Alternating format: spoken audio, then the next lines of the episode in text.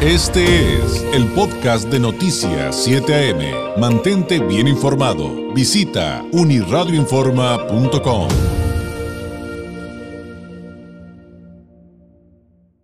Me da mucho gusto poder saludar a través de la vía telefónica a la diputada federal de Sonora por Morena, la presidenta de la Comisión de Igualdad de Género, Wendy Briseño Zuloaga. Diputada, ¿cómo está? Muy buenos días. Buenos días, David. A mí me da también mucho gusto saludarte a ti y a todo tu auditorio y, bueno, pues a todo el público eh, que nos escucha en Baja California.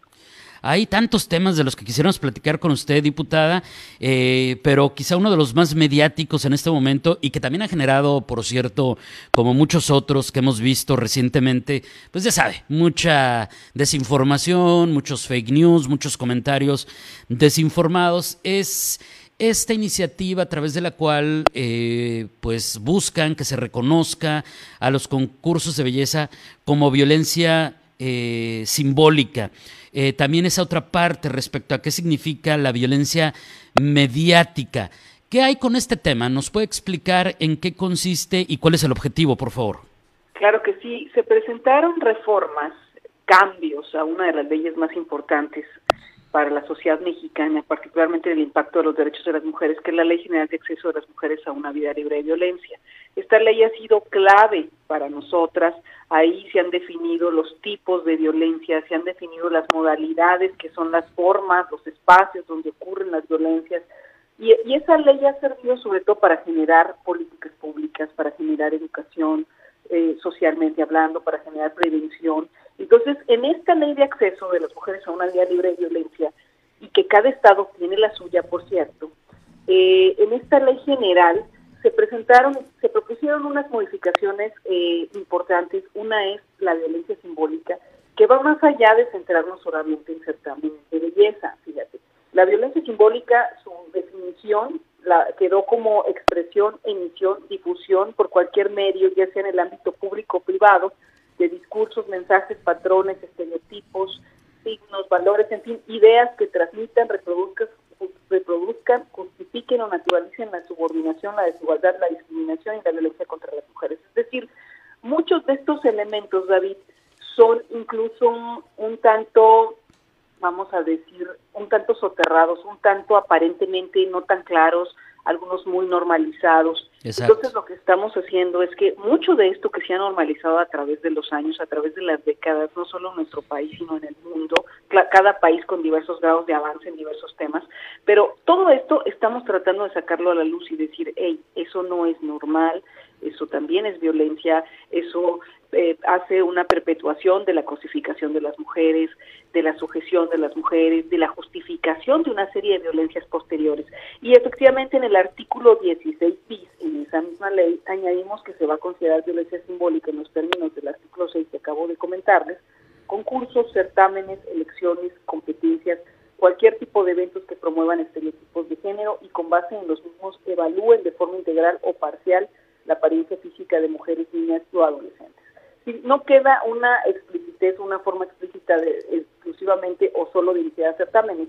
A eso sí, lo metimos en lo general, eh, precisamente a cualquier tipo de elección, cualquier tipo de competencia, cualquier tipo de, de, vamos a decir, de evento con estas características que pretenda dar una evaluación en un sentido de este tipo a mujeres, a niñas y adolescentes y a eh, eh, vamos a decir, a reproducir en ellas una serie de imaginarios de que las mujeres eh, valemos en relación con la apariencia, por ejemplo, ¿no?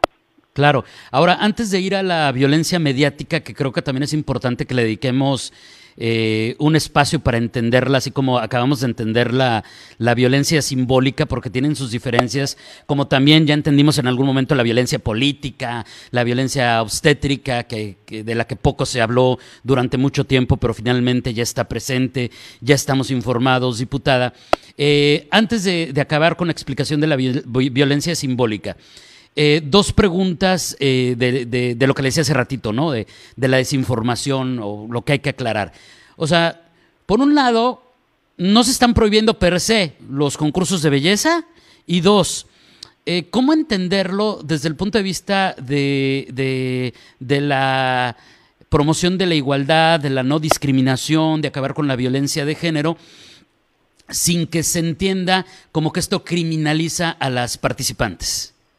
Bueno, primero no se están prohibiendo, o sea, no, no, así como tú lo estás diciendo, no se están prohibiendo per se, por una razón clara, porque para empezar esta ley no es una ley de prohibiciones ni es una ley de sanciones, por eso, por eso precisamente es importante poner el contexto de lo que es esta ley general de acceso de las mujeres a una vida libre de violencia.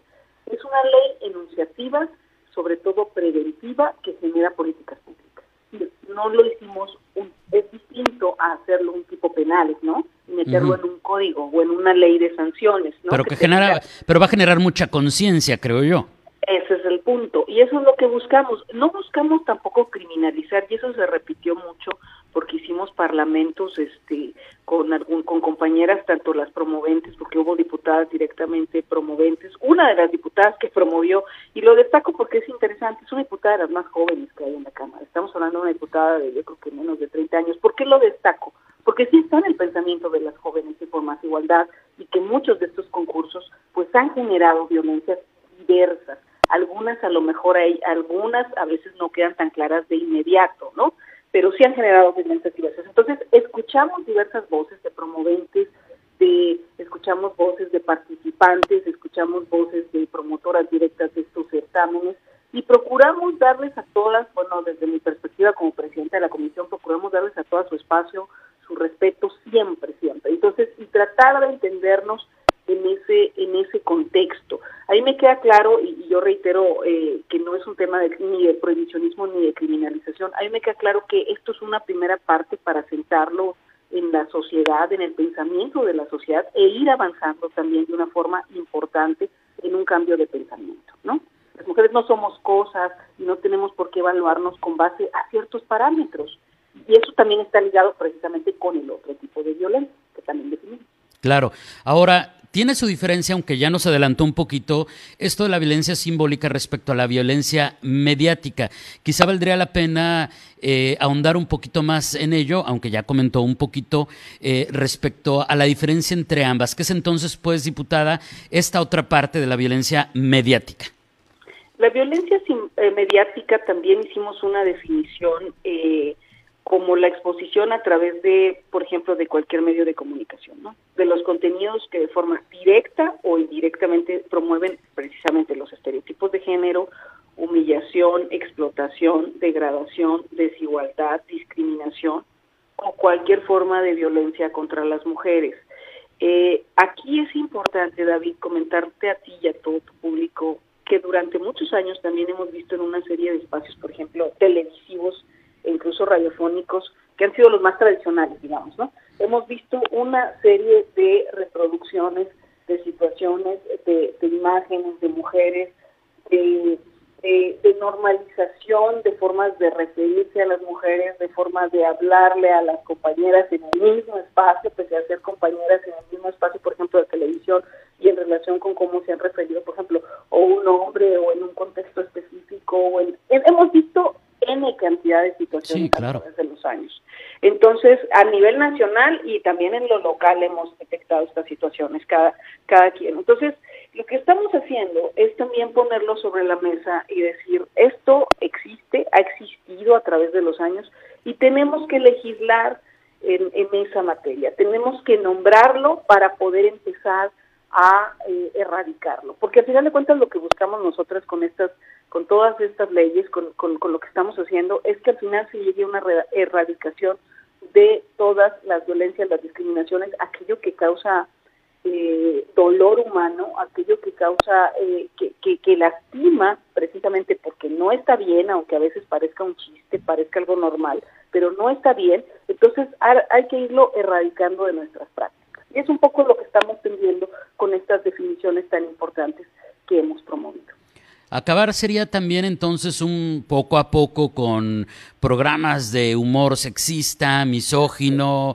Eh, sería parte, digo, eh, lo veo como una pequeña parte, diputada, porque lamentablemente cuando hablamos de violencia de género, eh, pues sigue muy presente en nuestra sociedad y en, todo el país. Pero también habría caminos a seguir con, por ejemplo, este, derechos humanos, con APRED, qué sé yo. O sea, también hay herramientas que, que servirían para, para acotar esto. Claro, de hecho, pues acuérdate que ya cuando hay expresiones, por ejemplo, de violencia misógina, de homofobia, de lesbofobia, pues ya mucha gente va y presenta su queja, por ejemplo, en los en CONAPRED, por ejemplo, en las comisiones estatales de derechos humanos. Ya ya la gente también, mucha mucha gente está se ha ido informando cada vez más de las quejas y de las denuncias que puede ir presentando. Ahora, si lo definimos, pues por supuesto que eh, damos un salto cuántico en esta lucha, porque ya la gente tiene más de dónde echar mano y reiterarte que, que sobre todo la, la, apuesta es para ir generando una educación y una conciencia distinta y de lo que dices también me parece que es muy relevante esto.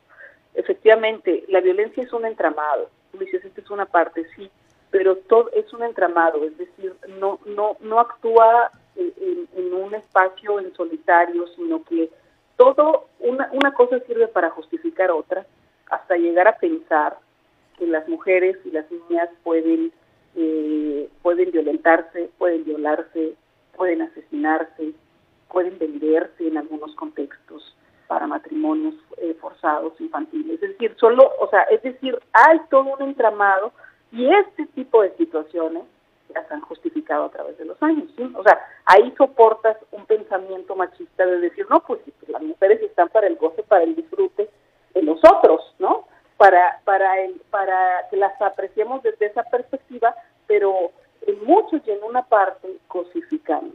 Claro. Entonces, el, el punto es un, un, un, tipo de pensamiento que ha justificado esto. También cuando nos dicen, por ejemplo, no es un tema de hombres y de mujeres, en realidad aquí estamos haciendo una, una eh, sobre lo que vamos es sobre un sistema machista patriarcal que nos ha sometido, sobre todo a las mujeres y de manera más violenta a las mujeres, pero también a los hombres. Entonces no es un tema que queramos hacer dedicatorias específicas, queremos cambiar una forma de pensar que, que soporta y que justifica otro tipo de actos que llegan a ser los actos hasta más violentos y más terribles. Y esa es la apuesta que. Diputada, le agradezco enormemente esta explicación. Creo que sin duda es bastante alentador el, saber que se busca generar conciencia. Eh, sumamente interesante este trabajo que realizaron en, en, la Cámara Federal y estaremos muy atentos a cómo siguen estos esfuerzos eh, para acabar con la violencia de género en nuestro país. Mientras tanto, muchísimas gracias y muy buenos días. Gracias, David, y que tengan excelente semana. Gracias por el interés, como siempre. Gracias. Gracias. Es la diputada federal de Sonora por Morena, presidenta de la Comisión de Igualdad de Género, Wendy Briseño Zuluaga. Pausa. Este fue el podcast de Noticias 7am. Mantente bien informado. Visita unirradioinforma.com.